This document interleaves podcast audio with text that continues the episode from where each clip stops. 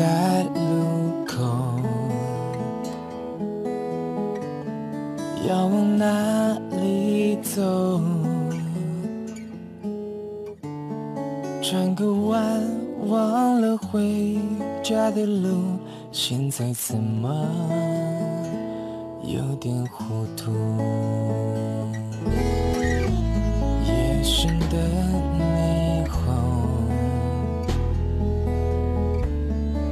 推翻了沉默。一群人喧哗着，彻夜狂欢，终究还是北京时间的十二点零七分，您正在收听的是《文艺之声·文艺大家谈》，来自中央人民广播电台。各位好，我是小东。各位好，我是小昭。每天中午我们都会陪伴您啊，聊一些文娱方面的话题。其实有的时候选题不是很多，有时候选题会多一点。有些事儿啊，呃可能我们说了您不一定熟悉，但是有些事儿我们不说，您用脚趾头想都想，哎呀，这事儿得聊。对呀、后台不就有朋友说了吗？说深夜食堂那么火，你们怎么不说说？是，这不是今天就要聊一聊了吗？关于深夜食堂的事儿啊。六月十二号，黄磊领衔主演的日漫改编电视剧《深夜食堂》迎来首播。作为经典的日漫改编，又有成功的日剧先例，一众当红的明星加盟，按说中国版的《深夜食堂》也不至于差到哪儿去。然而从最近的成绩来看，的确好像是差了点儿，收视率。一度低迷啊，口碑断崖式的下跌，在豆瓣上仅有二点多分的评分，百分之八十八点四的观众给出了一星的差评。网友们也感叹说，好多年都没有见到这么低的评分了，就连《小时代》都无法企及。我们有一个特别暖男型的男主播，因为他说这个效果确实是差了点儿，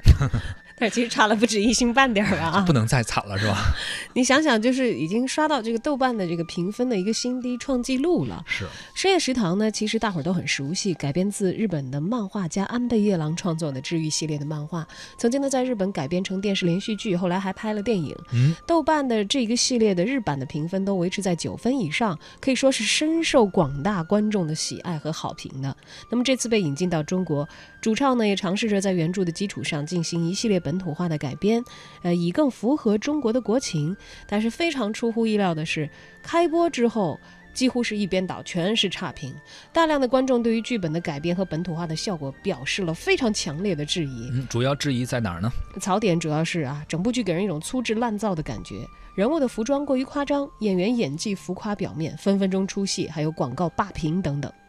黄磊呢，作为主演，再加上他也是这部片子的主要的投资人，是老板啊，嗯，更是站到了风口浪尖上。几年辛苦立稳的人设，大家纷纷在自己的这个网络吐槽当中表示，是不是要崩塌了？所以呢，今天咱们来聊一聊深夜食堂啊，也欢迎您在收听节目的同时关注我们的微信公众号“文艺之声”，发来文字留言，还有机会获得我们赠出的电影票。我们将会邀请您在六月十八号本周日十二点三十分到万达国际影城的北京怀房店观看电影《异形契约》。如果您感兴趣的话，现在就发送姓名加上电话加上“异形”到文艺之声的微信公众号抢票报名。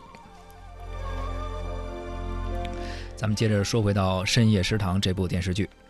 它本来应该是一个温情治愈系的一个作品啊，这都不用多说。我觉得只要看过这个日版的原本的，不管是电视剧还是电影的人，应该都会有一个非常直接的一个感受。是讲的都是一些普通的都市人的故事啊，而且本来就有刚刚你提到了原著漫画的底子，而且这次加盟的演员明星可以说是圈了大半个娱乐圈，按说应该还可以啊，还请来了导演，就是曾经指导过《痞子英雄》的台湾导演蔡岳勋。明明是一艘宇宙飞船，感觉还没出大气层，好像就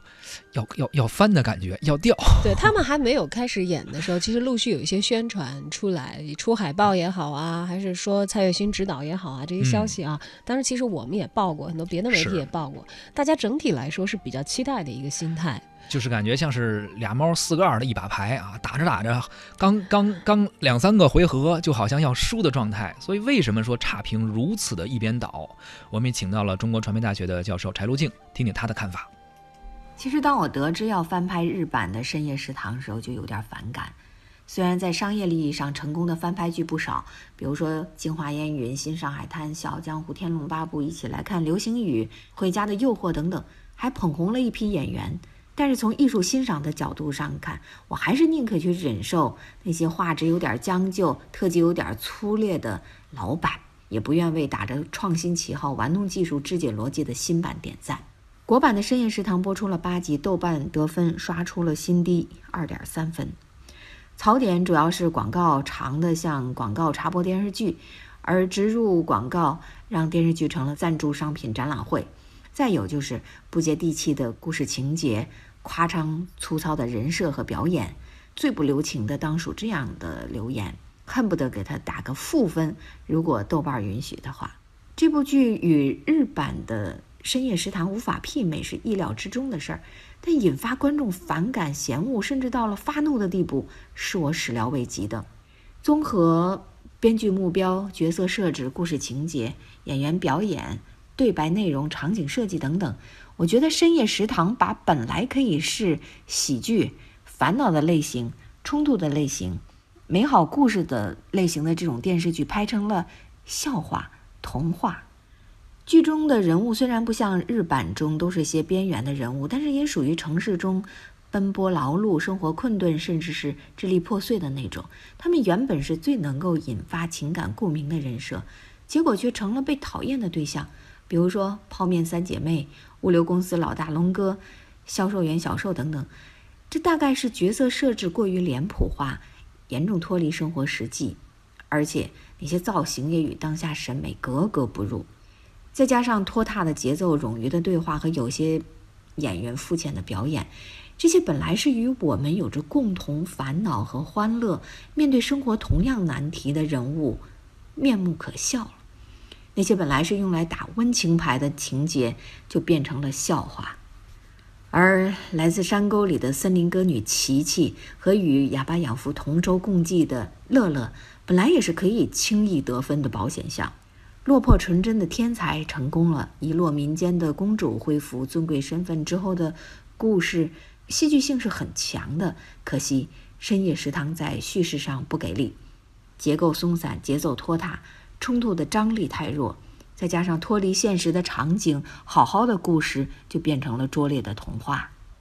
还好，观众还是给了深夜食堂一颗星。我想终归还是有些优点吧。翻来覆去看看。黄磊的有些表演还是比较细致的，比如说给琪琪做鱼松饭、炒鱼松的时候，从锅里顺手捡出不可信的食材。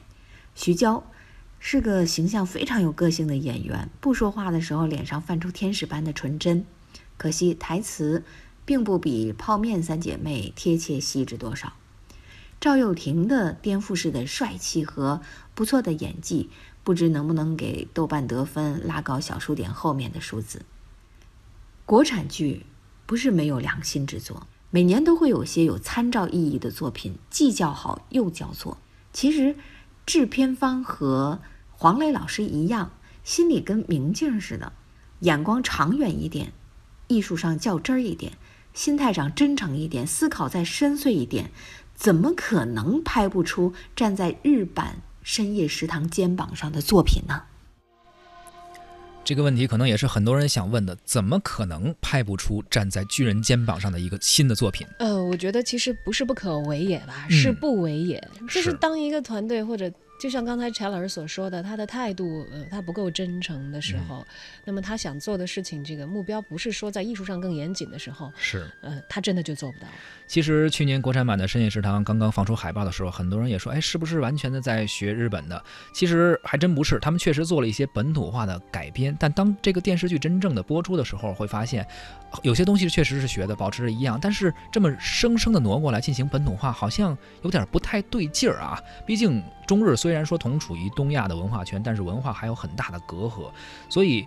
国剧版的《深夜食堂》仿佛就被架设在了一个气氛非常奇特的啊交织的现代和这个复古风的这个海滨城市，感觉整个是被悬浮起来的。于是中国的观众可能会感觉到。难以共鸣，有点这个水土不服，对啊，四不像的感觉。它既不是日本的，也不是中国的。对，就人物确实也不能够让人觉得看得进去，或者是幸福，只是觉得生活当中没有他们在这儿耍什么呢？可是你要说没改变嘛，从前几集来看也有变，比如说原来那个叫茶泡饭三姐妹，后来被变成了泡面三姐妹。当然这个时候也有很多人就说了，我大半夜去餐厅就为吃泡面吗？很多人有吐槽这个，而且最主要的是。呃，他还最后给一个升华，说这个泡面是怎么回事呢？说看起来简单的泡面，就像友谊一样，能够在最需要的时候，随时给你一个暖胃的陪伴。大写的服啊，就能够把植入广告整成这样，小学生作文是是吧？我觉得这个应该嗯看一看优秀一点的小学生作文，可能都已经摒弃了这样的一种表达方式。所以前面这两集关于泡面的事儿啊，也引发了很多人一个讨论，这也是第二个槽点，就是关于广告的植入。哎，前两天我还看到这个又有媒体在这个事情这个在网上炸了之后，去采访了这个导演蔡岳勋啊。嗯，蔡岳勋就是很无奈的讲到了这个广告商对于内容的干预啊等等，说他没有中检权啊等等等等的。感觉自己被欺负了。对，但是其实我觉得，呃，有有很多时候，这个艺术归艺术，商业归商业。当然，在一个综合的作品里头，一定是要寻求到一个平衡的。当然，我们他们对于话语权肯定是有争抢，但是艺术的锅该不该商业来背呢？哎，现在很多时候导演也是弱势群体。我们看到这次的深夜食堂国剧版啊，有什么白酒的广告啊，包括中介、房产中介的广告、保鲜膜的广告、饮料、啤酒、化妆品广告等等，几乎每集啊都会出现那么三五个品牌的植入吧。其实之前也做过一个统计，影视蓝皮书二零一七说过，说百分之六十五的观众并不是很排斥广告，但是深夜食堂被吐槽广告植入的原因是在于它植入的太生硬，有些让人感觉尴尬了。关于广告植入这个问题，我们也请到了影视行业的资深从业者，我们来听听尹航是怎么说的。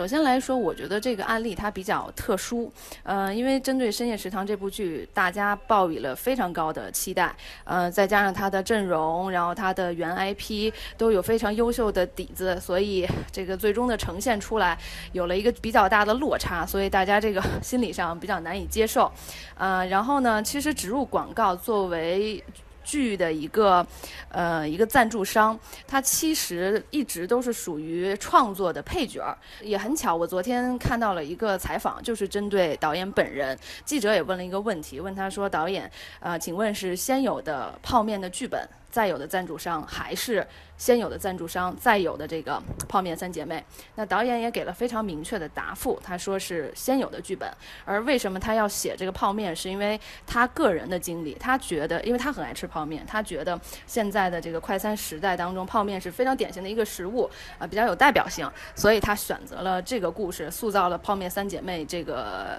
人物，呃，然后才有了这个去寻找赞助商，然后包括最终确定是某老坛酸菜面的这么一个过程。所以就这个案例本身来说，它没有违背植入广告在制作上作为配角的这么一个流程，但只不过就是因为这个美食是我们大家都特别认真的一个事儿啊，也是咱们引以为傲的一个文化。然后呢，大家又对这个大排档的吃的各有各的理解，所以这个当这个当头炮打出来之后，网友们这一下就炸了啊，然后呢就引发了很多猜测啊，怀疑是为了。找赞助商才改的这个剧本，那我觉得这个说法呢是有失偏颇的，包括说整个项目的一些差强人意的地方，啊，说是全部是由植入广告导致的，我觉得这个也是不太公允的啊，因为深夜食堂就是呃美食是它非常重要的一部分，但是呃这只是艺术承载和人物心理外化的一种表现方式。客观来说，深夜食堂真正讲述的是平凡人的故事，它是靠这个呃非常深的情感代入来感动观众、治愈人心的。它是讲了这些平凡人面对和接纳自己的失败，甚至是呃一些难堪。但是吃过这顿饭之后，明天依然好好的去生活啊，就是这种不放弃，这种平凡当中的坚韧，是这种呃人性的力量感动了大家。所以就是说剧本身完全是因为植入而有点尴尬的这个事儿，我觉得也是，呃，不太公平的啊。但就这个植入的这个泡面的这个呈现手法，的确是一些有待商榷的地方啊。比如说把调料包也给摆了个盘儿，然后 你那个面从桶里拿出来，等等等等这些吧，是有一点过了啊。然后在这个整体的呈现上，就成为了最终网友发泄和调侃的一个出口。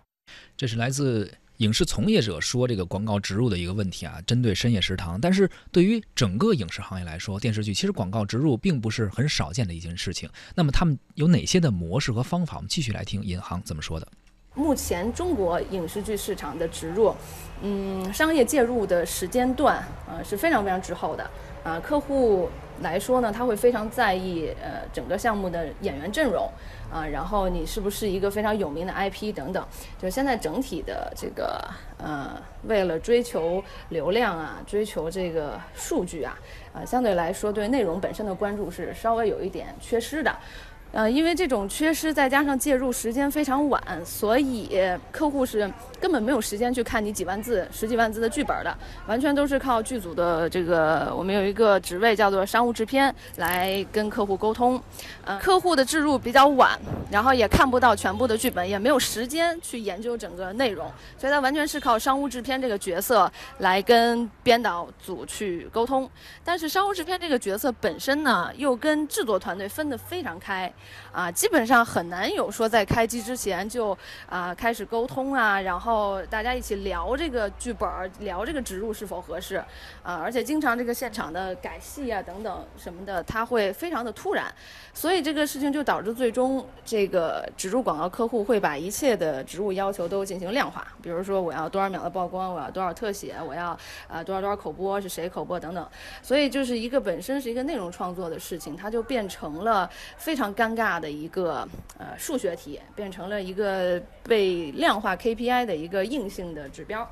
因为这个客户对这个植入有了这种量化的指标，然后商务制片这边跟制作团队又呃没有那么紧密的这个一起创作和一起沟通的过程，所以这个一切的结果就变成了现在可能大家比较吐槽的一些现象，就是为了曝光而曝光，为了植入而植入。呃，整整体来说，我觉得还是在往好的方向去改，大家都在重视这件事儿，然后也在努力的把这个植入广告做好。实际上，因为广告本身和内容本身是有一个很大的鸿沟的，它是需要非常高级的呃智慧，还有甚至是艺术造诣来架架一座桥梁，把两者这个这个连接起来。啊，是这样一个情况。然后，呃，其实国外有很多非常好的植入广告啊，也也也是口播，也是大特写，但是观众会觉得非常非常合适。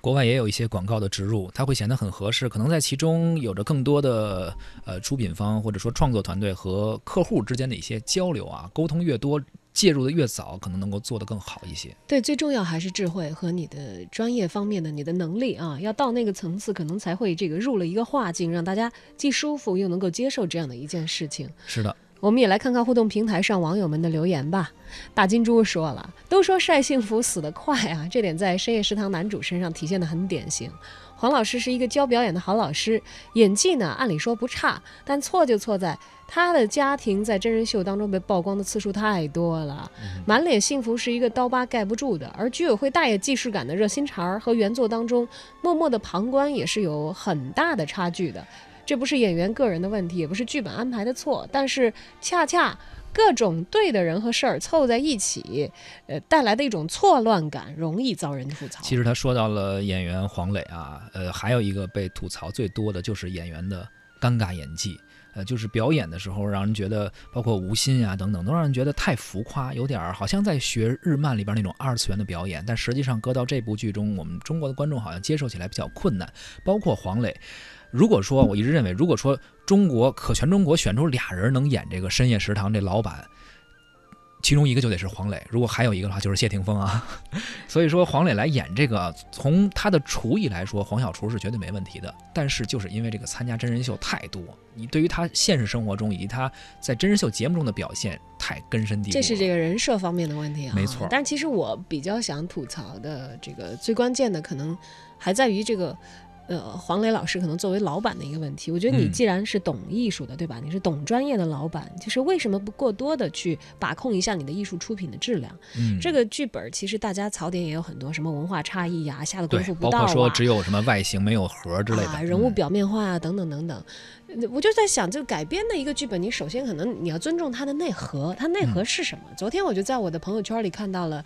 一位朋友非常中肯的评价，他没有去吐槽那些我们刚才所说的什么植入过多等等。嗯，他说原版日漫的核心其实是在讨论那些经历了人生、承受了痛苦，但是仍然在面对生活的时候不知所措，并没有成功的人，他们应该以怎样的态度来面对自己的人生？所以说嘛，就是这种翻拍剧不能说你光买一个 IP 就 OK 了，实际上里边有很多内涵的东西啊，还是要抓住。对，所以当时那个朋友就评价说：“说这个题对于黄磊老师所选择的编剧团队来说，是不是比高考？”都还要更难呢。上半时段就是这样，广告之后咱们继续聊。